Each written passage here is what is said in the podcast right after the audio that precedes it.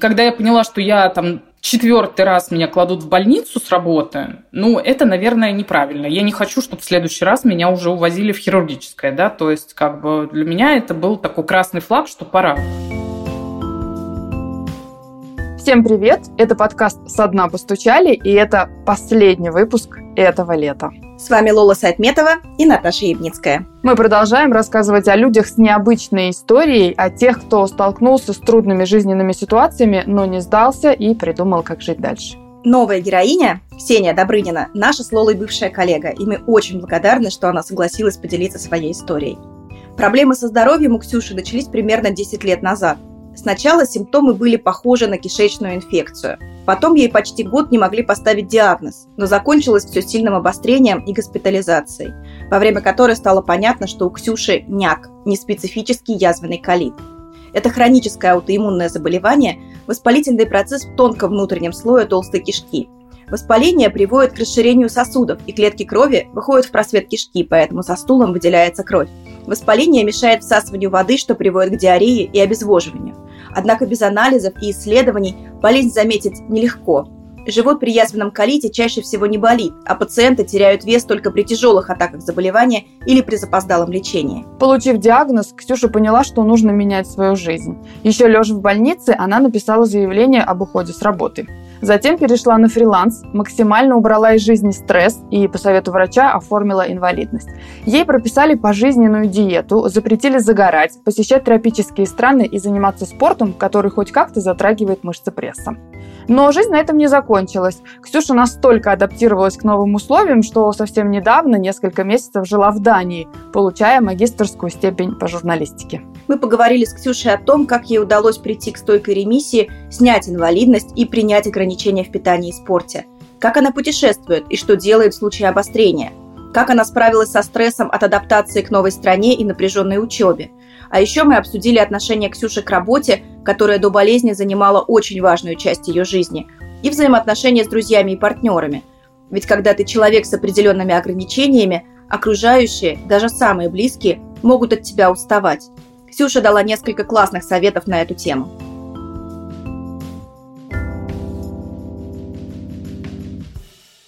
Расскажи, пожалуйста, как все начиналось и когда ты вдруг поняла, что с организмом что-то не так? Сейчас бы вспомнить, какой-то был год. Это был, по-моему... Двенадцатый, кажется. Одиннадцатый даже год, 11 может быть, двенадцатый. Вот я сейчас не, не, не могу уже точно вспомнить, это надо документы поднимать. Но общий смысл в том, что началось, наверное, типично для всех, у кого язвенный колит и крон скрывается. Просто как бы вся симптоматика характерная для, для кишечного отравления появилась, то есть кровь в стуле, диарея, там, ну, все эти прелести жизни, такая повышенная температура и так далее. Я тогда была на работе, и, ну, несколько дней, конечно, была такая неприятное состояние. И уже на работе я поняла, что, ну, как бы, наверное, ситуация такая не, не, не очень. И пошла к врачу. И когда я писала симптомы, врач меня направил на госпитализацию, потому что, ну, как бы, симптоматика вся была по кишечной инфекции, а по ней обязаны госпитализировать в инфекционную больницу.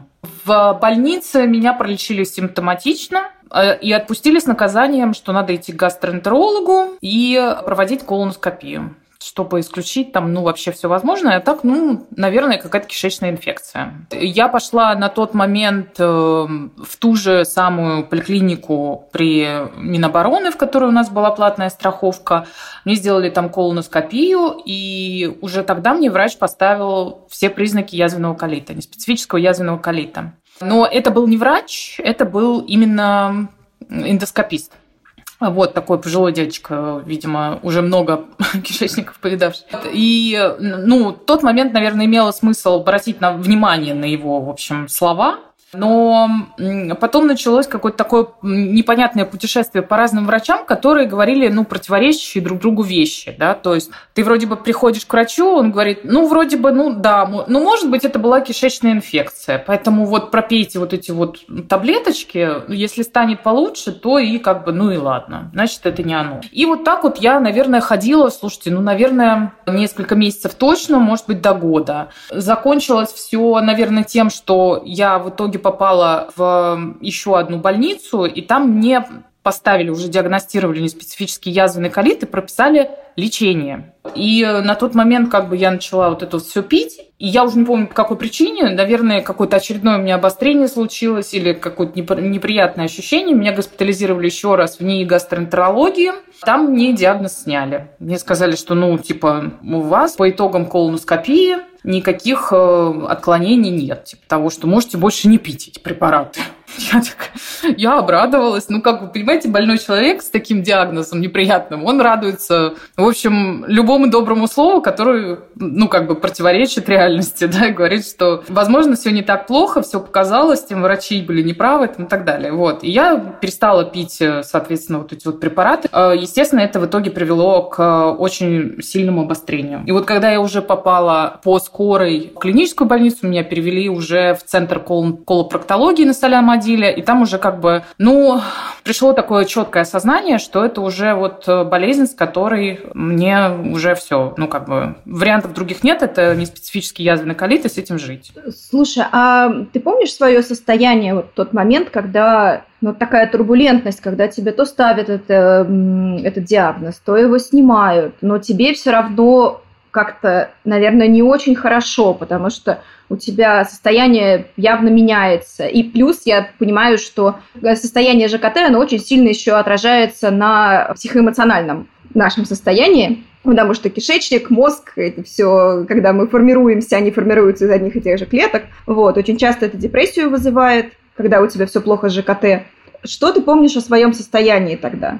Ну, про депрессию это действительно отдельная тема, потому что связь прямая, и э, я уже научилась различать, скажем так, если я чувствую, что я, у меня резко падает настроение, я очень плохо себя чувствую морально, эмоционально, я начинаю там как-то самоедством заниматься и думать, что жизнь закончена, значит, точно близится обострение. Это вот прям связь прямая. Что касается состояния на тот момент, конечно, я думаю, что это все люди, которые сталкиваются с такими вот приговорными болезнями, да, то есть э, с теми, с которых, от которых нет излечения. То есть ты с ними живешь, это пожизненный такой диагноз. Я думаю, что все люди этому сопротивляются. Меня очень ча- еще много пугали э, те врачи, которые там ставили этот диагноз. Они, я понимаю, что они, наверное, хотели как-то настроить на то, что все серьезно, но когда тебе говорят, что типа это очень серьезное заболевание, вам придется всю жизнь пить таблетки, там, ну вот какие-то такие вещи начинают тебе в уши лить, ты, конечно, поневоле начинаешь сопротивляться и начинаешь искать какие-то другие объяснения, что, может быть, это не язвенный колит, может быть, это кишечная инфекция, может быть, это, я не знаю, там еще какой-нибудь гастрит, там язвенная болезнь, все что угодно, да, только вот не какой-то такой вот, условно говоря, приговор, который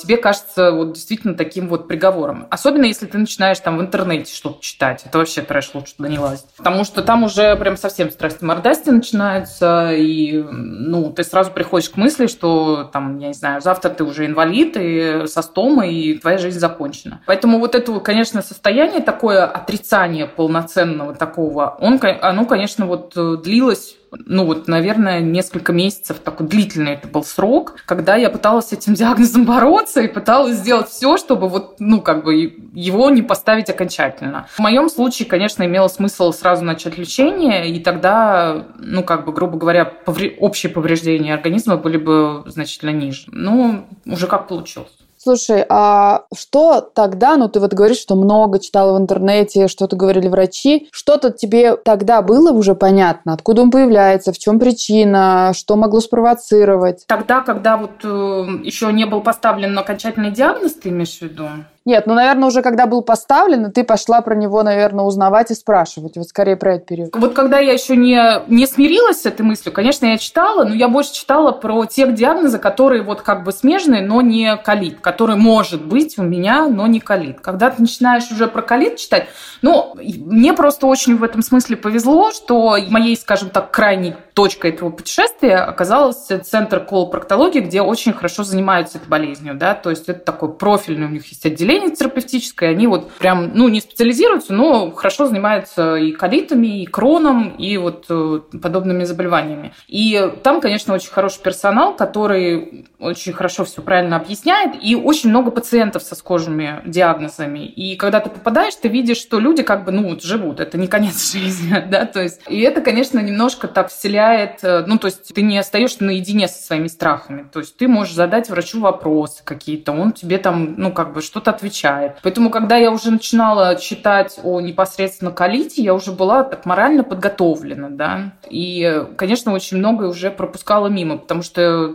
когда читать начинаешь, там, ну, я понимаю, люди боятся, они, конечно, выплескивают свои страхи на этих форумах, страшные вещи пишут, когда ты все читаешь, то уже как бы становится немножко плохо. Мне в этом смысле было проще, потому что я понимала, как фильтровать это все. Ну и в конечном итоге, конечно, как-то уже пришло понимание, что это, как с этим жить. Скажи, а что тебе, когда ты попала в этот центр колопроктологии, что тебе больше помогло прийти от торга и отрицания к принятию какому-то? Это может быть там разговоры с э, врачами, ну, вот с персоналом этого учреждения.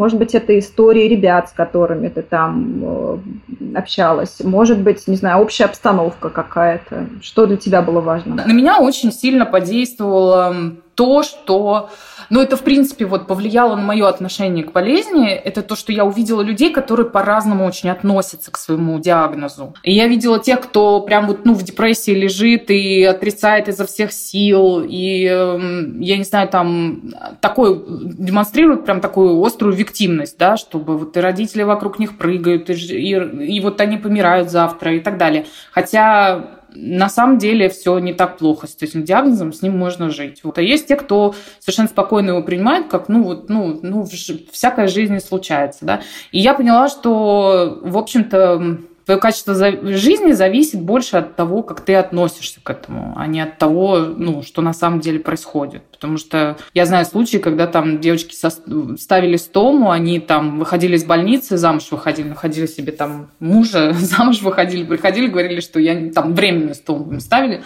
Они приходили, говорили, что там я типа не хочу стому снимать, мне с ней удобно. Ну, как бы все зависит очень от отношения. Удалось ли тебе за все это время понять причину, как оно появляется? Почему оно вдруг развивается, это заболевание? На самом деле, мне довольно сложно это понять, потому что я не врач, даже врачи это не, не до конца понимают, да. Там как бы идей несколько. Есть версия, что оно может по наследству передаваться, что в принципе, я считаю, имеет с собой обоснование, потому что вот буквально недавно, там типа пару лет назад, я узнала, что у моего отца тоже есть язвенный колит. Я просто об этом не знала. Поэтому, может быть, это имеет какой-то наследственный характер, да. Но он с ним жил или он у него недавно появился? Я так понимаю, что он... Ну, мы просто не очень близко общаемся, я так понимаю, что он ну, давно с ним уже живет, как-то там поборол, да, то есть в ремиссии тоже, но тем не менее вот у него похожий диагноз. Есть также версия, что какие-то вещи провоцируют развитие язвенного колита, ну, например, когда резко бросают курить, ну, как, какие-то вот э, такие действия, связанные с э, иммунитетом, потому что язвенный колит – это в первую очередь аутоиммунное заболевание, которое как бы вот провоцируется какими-то действиями, связанными с попыткой починить свой иммунитет или как-то на него повлиять. Когда ты быстро, резко бросаешь курить, иммунитет как бы такая встряска для него происходит. Вот э, есть такая версия, что язвенный колит может проявиться именно в этот период период. Но это не мой случай. Но в целом, мне кажется, что есть люди, которые предрасположены просто к аутоиммунным заболеваниям. Ну, то есть я, например, с детства аллергик. У меня с трех месяцев там был диатез, вот это вот нейродермит, атопический дерматит. Вот это, я, я не знаю, как сейчас это называется официально. Ну, в общем, вот диатез у нас это называлось раньше. Вот у меня с трех месяцев это было. Ну, тоже такая иммунная штука, да, когда организм реагирует на какого-то вредителя чрезмерно. Но общий смысл в том, что поскольку это аутоиммунное заболевание, оно все равно рано или поздно у тебя ну, манифестирует. То есть э, просто вопрос, что его спровоцирует и когда. А было ли что-нибудь, что тебя напрягало, ну вот э, в реакции твоих родных или близких? Ну, такого вот прям что-то конкретного не было, но вот я помню, что я тебе рассказывала, что у меня в какой-то момент начало напрягать, что вот какая-то гиперопека такая, когда тебе начинают за, за тебя решать, что вот тебе, а вот это тебе тоже точно можно есть, а вот это вот тебе точно там, я не знаю, тебе туда их идти стоит, там, и так далее. Ну, то есть, наверное, это вопрос каких-то личных границ, что все-таки я самостоятельный человек, я, ну, как бы отвечаю за свой организм, и, ну, вы тут не, не можете, как бы... Я понимаю, что это вопрос заботы, наверное, проявление такой заботы, но, конечно, в какой-то момент это ощущалось как очередное напоминание, да, то есть о том, что вот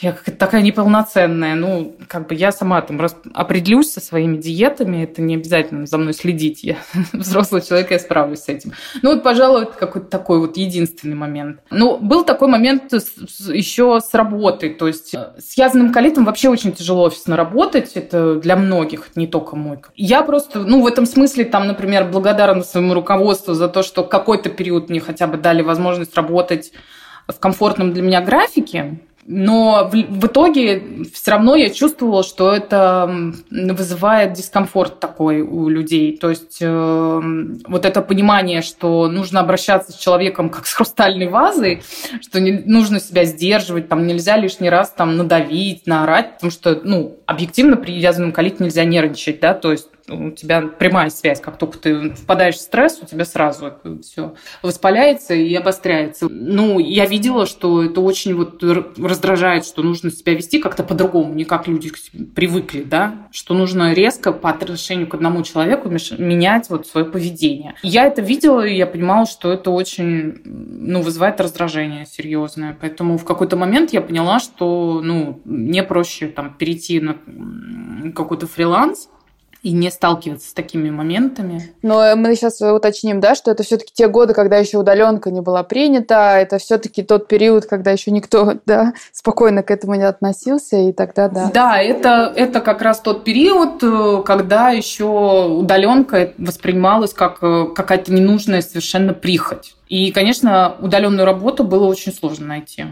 А как для тебя это было, что тебе нужно... Ну, я просто, насколько я тебя помню, ты тогда очень была погружена в свою работу. Тут тебе приходится менять жизнь, уходить из офиса домой на фриланс, четыре стены, ну, у тебя еще собаки, которые способствуют хоть какой-то социализации, да, но все равно это совсем другой ритм, совсем другая жизнь, и я подозреваю, совсем другой доход. И, наверное, другие карьерные перспективы каково тебе было это все менять и пересматривать? Тут нужно разделить, потому что уйти с работы на тот момент мне казалось не знаю, я как-то воспринимала это как, наконец-то я получила какое-то освобождение от физкультуры. Наконец-то я получила повод такой железный, что я могу уйти нафиг. Потому что к тому моменту у меня накопилось такое очень серьезное выгорание. Когда я поняла, что я там четвертый раз меня кладут в больницу с работы, ну, это, наверное, неправильно. Я не хочу, чтобы в следующий раз меня уже увозили в хирургическое, да, то есть, как бы, для меня это был такой красный флаг, что пора. Но, конечно, то, о чем ты говоришь, тоже имело место быть, потому что, конечно, очень сильно упал доход, близкие очень помогали, но и потом, конечно, выйти на такой уровень дохода, как у меня был при полноценной офисной работе, на тот момент, ну, было нереально. Ну, по крайней мере, у меня не получилось. Это, скорее, вот единственный такой минус, который для меня на меня существенно подействовал, да, у меня такой произошел. В остальном я честно говоря, очень хорошо себя чувствую вне какой-то офисной такой жизни. И с тех пор я, конечно, уже устраивалась на работу в офис, но это были несчастливые, опять-таки, годы. И я сейчас очень рада, что, в общем, умудряюсь зарабатывать вне офиса. Скажи, пожалуйста, вот тот период, когда, видишь, появляется заболевание, меняется жизнь, есть и отрицание, и много, да, там разных мыслей. Были ли у тебя вопросы, за что, почему, почему это со мной, и какие ты нашла на них ответы? Ну, конечно, это все себе задают такие вопросы. За что? Почему я? Все задают себе эти вопросы. У меня, я помню, был период, когда я реально считала, что это вот, ну, все, приговор, да. Но я говорю, э, подстегивало еще очень то, что говорят э, не самые деликатные врачи потому что у нас врачи очень любят запугивать. И, конечно, какой-то момент у меня было такое реальное ощущение, что это все, это приговор, моя жизнь закончена, потом инвалидность, хотя у меня потом была инвалидность, но это тоже не конец. Ответов ты на это себе не найдешь никогда. Но я обвиняю стресс нашей жизни. Я до сих пор считаю, что тот стресс, который мы получаем, а мы получали, Наташа знает, очень много стресса, мы получали экстра порцию стресса, но я думаю, что мы на самом деле не какие какие-то уникальные люди, и, в принципе, ну вот офисная жизнь в России, она всегда сопровождается вот каким-то таким вот повышенным уровнем стресса, ненужного совершенно, который, конечно, не проходит как бы безвредно для организма человека в любом случае. И это не, не ответ на вопрос «за что?», но это такая большая, серьезная причина, почему произошло то, что произошло, и в тот момент, когда это произошло. Можно было этого избежать? На тот момент я думаю, что нет.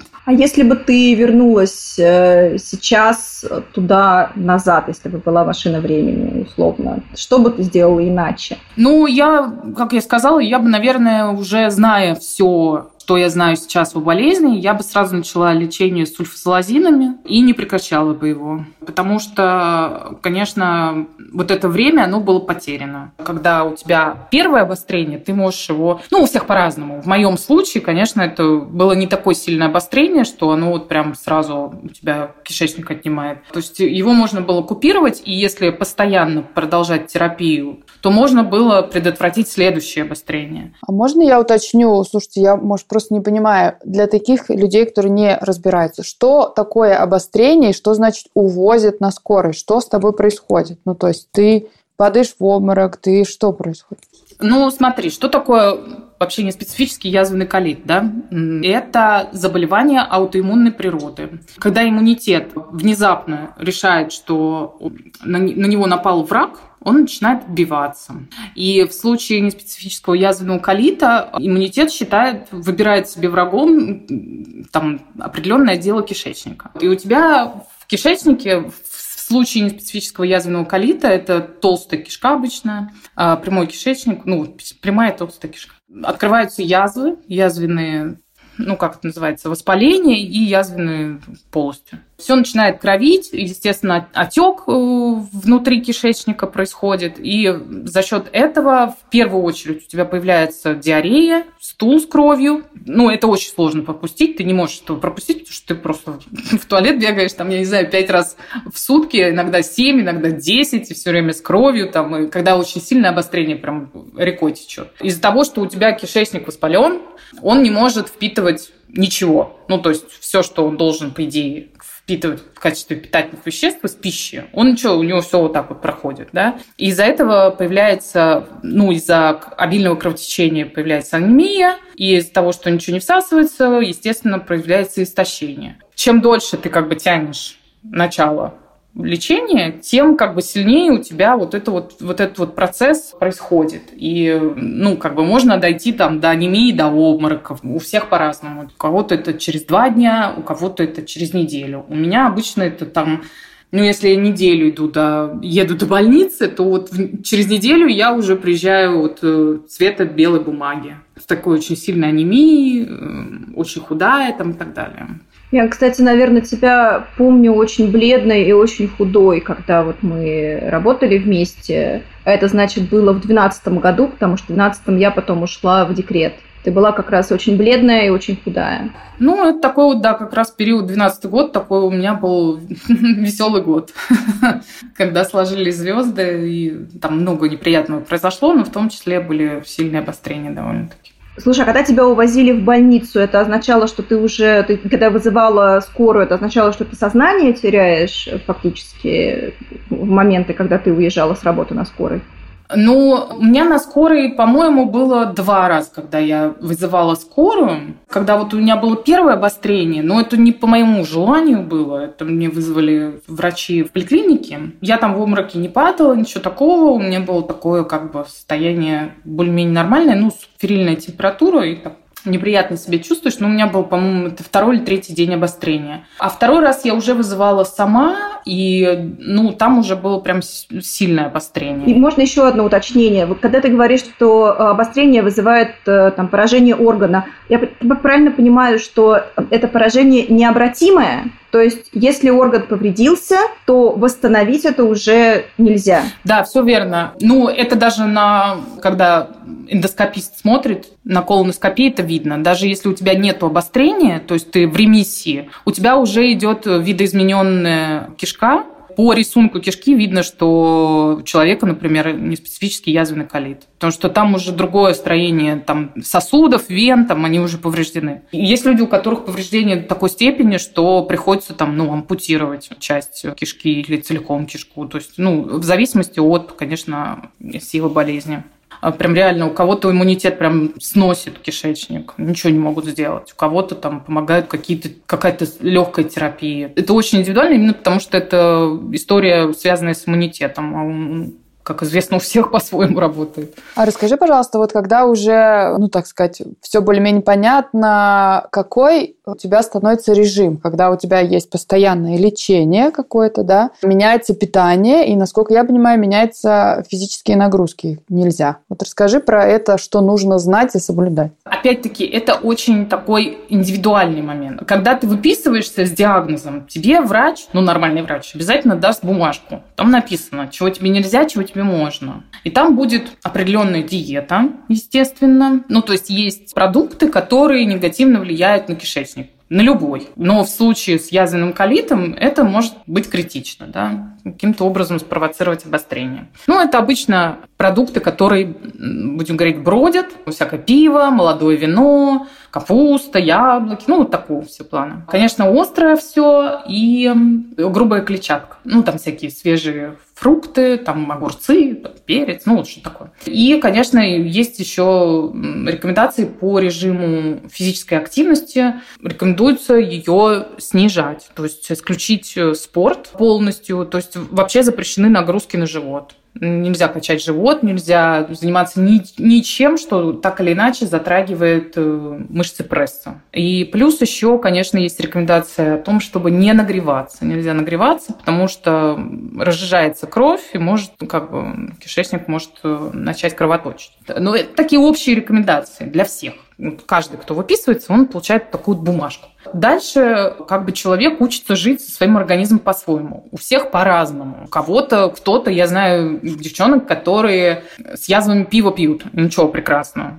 Все у них прекрасно. Я знаю тех, кто там, я не знаю, копченую колбасу батонами ест. Очень это индивидуально. И ну вот по моему опыту я могу сказать, что еще и меняется. То есть, э, не знаю, может, укрепляется как-то организм или что-то такое. Ну, то есть я замечаю, что какие-то продукты я начинаю постепенно добавлять там с течением времени. И чем дольше у тебя ремиссия, тем лучше организм на них реагирует. Но какие-то приходится исключать полностью. От чего тебе пришлось отказаться? Ну, например, из того, что ты любила, что-то пришлось убрать навсегда? Нет, наверное. Знаешь, вот я, конечно, страдаю, там, например, без лука. Это необъяснимо, но от лука мне очень плохо, вот трепчатого. Я не знаю почему. В любом виде, в жареном, тушеном, соленом, моченом.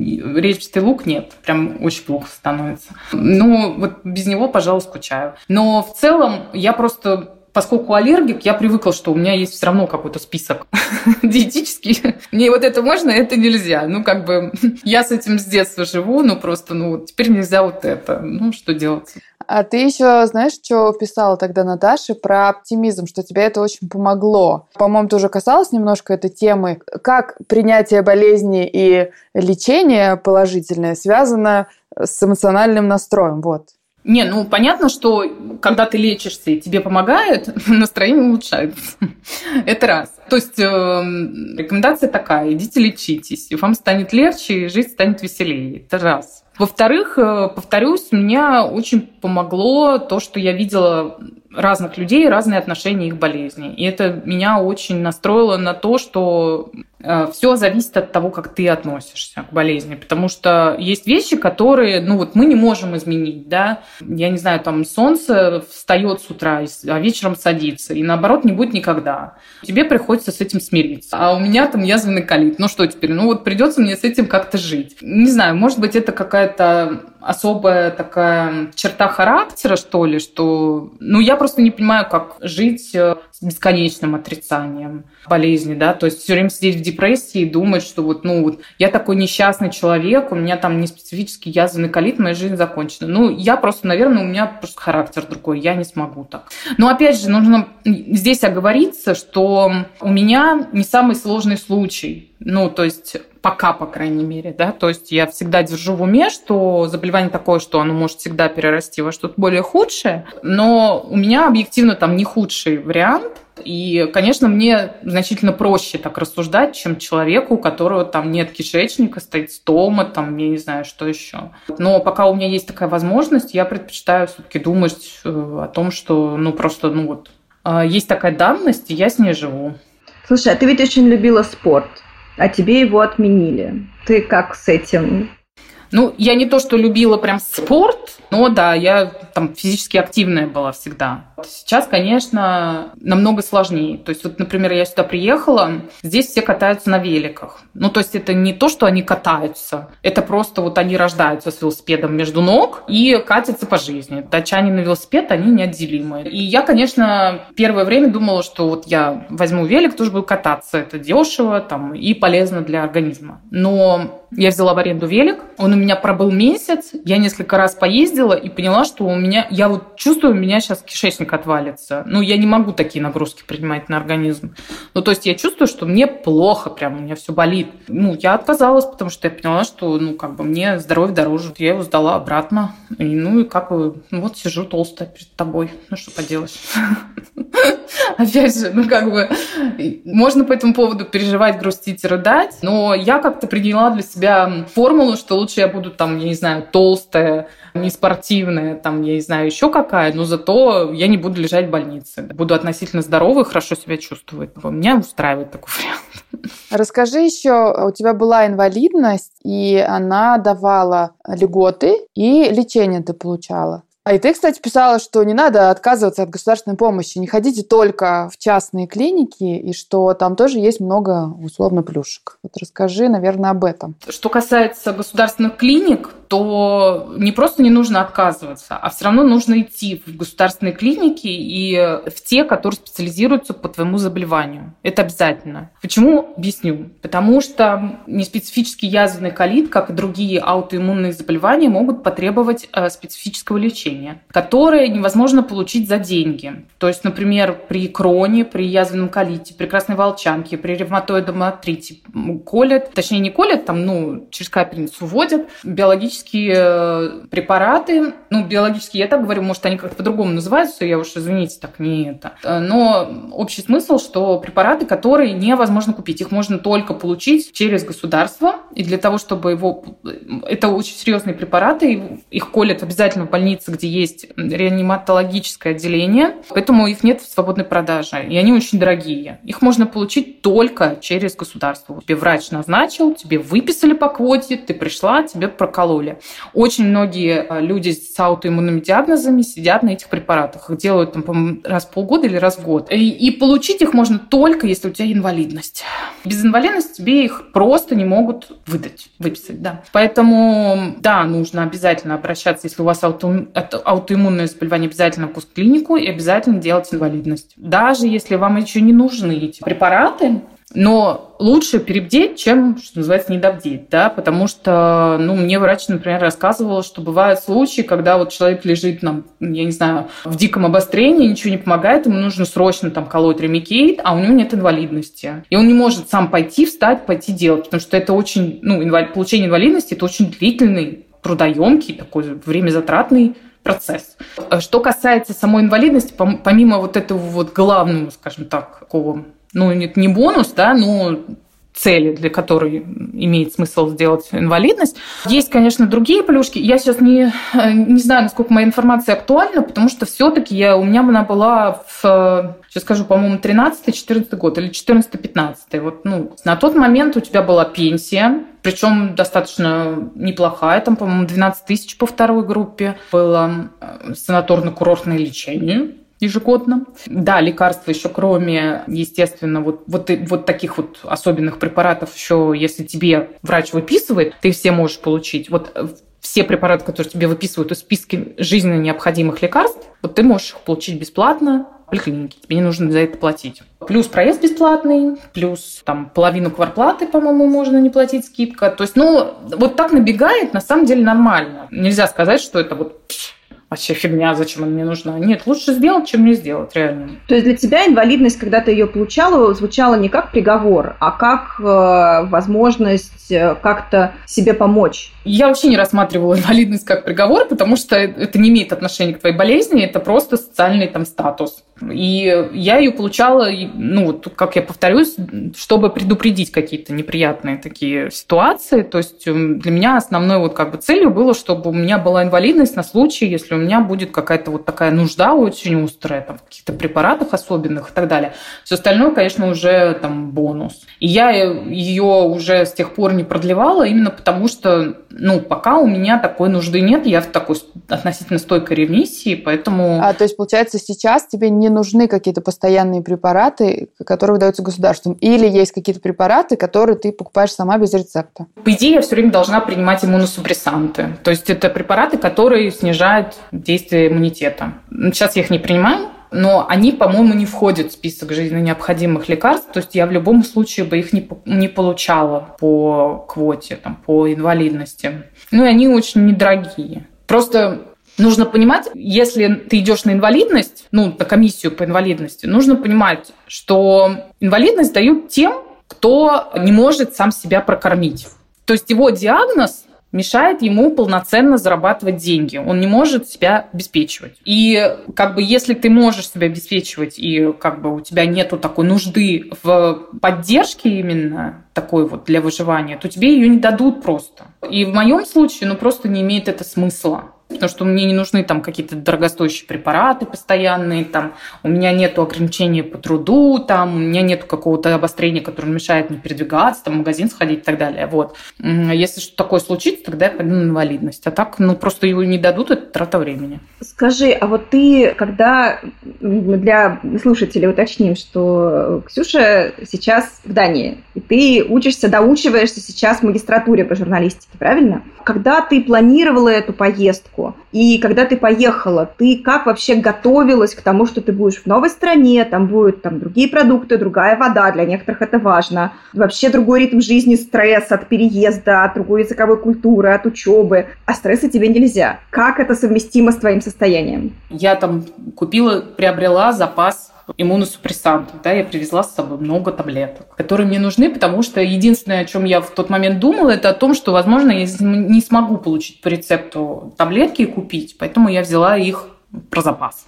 Ну, это, пожалуй, единственное, о чем я думала на тот момент, вот именно в связи с болезнью, потому что но что касается еды, воды и климата, то здесь такой проблемы нет, потому что климат э, нордический, он э, благоприятен для язвенного колита. Если бы я переехала в какой-нибудь Таиланд, тогда можно было бы беспокоиться. Что касается еды, то ну, у меня режим питания никак не изменился здесь, потому что я сама себе готовлю, поэтому э, тут тоже такого проблемы не возникло. А вот стресс, да, но ну, как-то пережила. ну, то есть к этому невозможно подготовиться. Ну, то есть можно, наверное, какие-то успокоительные заранее пить, как вот котики, когда перед перелетом какой-нибудь баюн. Ну, я как-то не стала этого делать. Но, конечно, та порция стресса, которую я получила в этом году, я, конечно, к такому готова не была. И вообще чудом выжила, честно говоря. Но пронесло по дереву постучать. А ты еще, ну, опять же, тогда, когда с Наташей это обсуждали, ты писала, что болезнь тебя научила меньше нервничать, что ты поняла, что это взаимосвязанные вещи, и ты как-то перестроилась. Вот у меня вопрос, э, расскажи, как? Потому что я никак не научусь, при том, что очень хочется. Как ты достигла этого? И удается ли это держать там столько лет?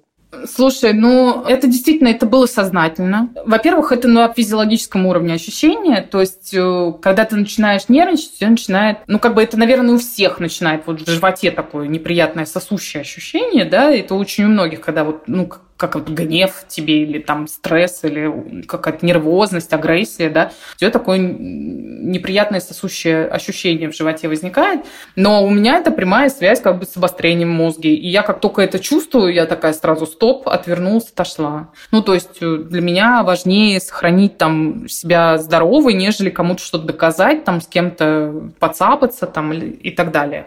Ну, во-первых, как бы то, что я ушла с работы, это тоже было вот сознательное такое решение, уйти от ситуации, которая меня приводит в состояние стресса, да, то есть я понимаю, что сейчас я, то есть это не то, что я понимаю, я так сделала, что я, моя работа, то, как я зарабатываю, безопасно для моего здоровья. То есть если я сталкиваюсь там с заказчиком, который вызывает у меня вот приступы стресса, там, да, то есть э, гнева или там что-то такое, да. Тревоги, может быть. Ну, тревоги, да, то есть неприятные какие-то ощущения, мы можем, не можем сойтись, мы там начинаем как-то собачиться, я начинаю переживать, я могу всегда сказать, нет, мы дальше не сотрудничаем, до свидания, все что я как бы сам себе хозяин. Конечно, когда ты работаешь там полный день в офисе, ты не можешь просто так отвернуться от начальника и пойти, знаешь, сказать, сорян, с тобой больше не разговариваем на эту тему. То есть это был сознательный выбор в пользу своего организма, да, то есть я выбрала такую форму работы, которая, ну, как бы нивелирует возможный стресс. А вот все-таки есть какой-то, не знаю, да, мысленный какой-то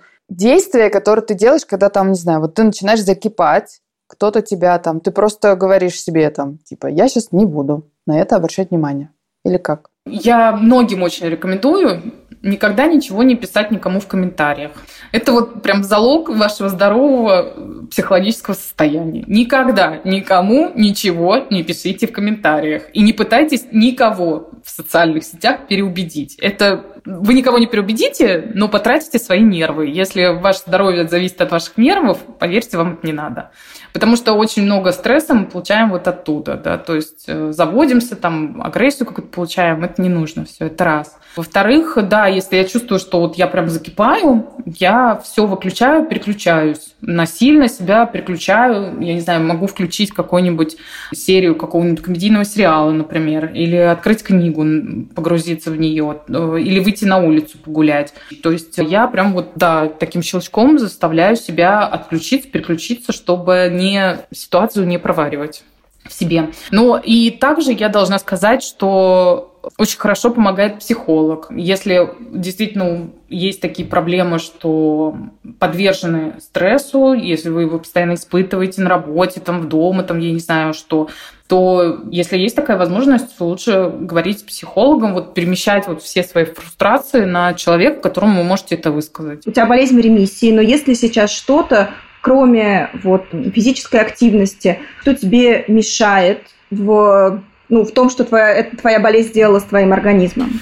Ну, наверное, такого вот прям, знаешь, что мешает, прям я э, кушать не могу. У меня такого нет. Я просто приспособилась, и я не считаю, что у меня качество жизни как-то кардинально ухудшилось, да, то есть если я никому не говорю, что у меня там язвенный колит, никто в жизни не подумает. Я просто говорю, что вот я это не ем, у меня аллергия, все, до свидули. Поэтому такого нет. Ну, я говорю, у меня как бы такой относительно легкий случай. Скажи, пожалуйста, вот все-таки, учитывая, что ты знаешь, что такое хроническое, ну, вот, это иммунное заболевание, видела разные случаи, что бы ты сказала тем, кто, знаешь, впервые вот сейчас с этим сталкивается, находится в шоке, в отрицании, вообще не понимает, что теперь делать, и ну, будет перестраивать свою жизнь. Вот что бы сказала бы ты этим людям, которые только в начале?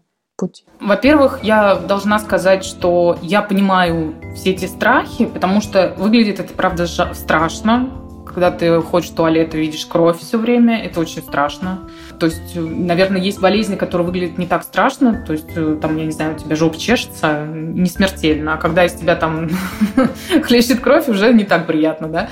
И я, конечно, понимаю, что люди находятся в этот момент в состоянии такой, ну, такого ужаса это даже не страх, а ужас. Да? Ну, во-первых, я должна сказать, что это состояние естественное и а, связано с тем, что у вас обострение. А как только вы купируете обострение, у вас настроение получше станет, улучшится. То есть первый, первая моя рекомендация – идти к врачу снимать обострение, потому что связь прямая. Вторая рекомендация, конечно, не пытаться отрицать. То есть, да, конечно, диагноз надо перепроверить, обязательно. Отрицать не нужно, потому что это очень э, влияет э, на степень поражения. То есть чем больше у вас обострений, тем больше у вас степень поражения.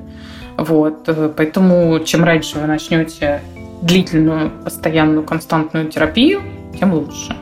Ну, а так, ну, как бы, ну, это не конец, мне кажется, это очевидно, это не конец. Э, со всем можно жить, ко всему можно приспособиться и поставить просто свое здоровье на первое место, сделать для себя какой-то безопасный мир, в котором вы будете жить и наслаждаться жизнью. Мы говорили с Ксюшей в мае 2022 года. С тех пор она успела вернуться из Дании в Россию и съездить на Мальту искупаться в море. Стресс от путешествия, несмотря на морскую болезнь, наша героиня перенесла хорошо.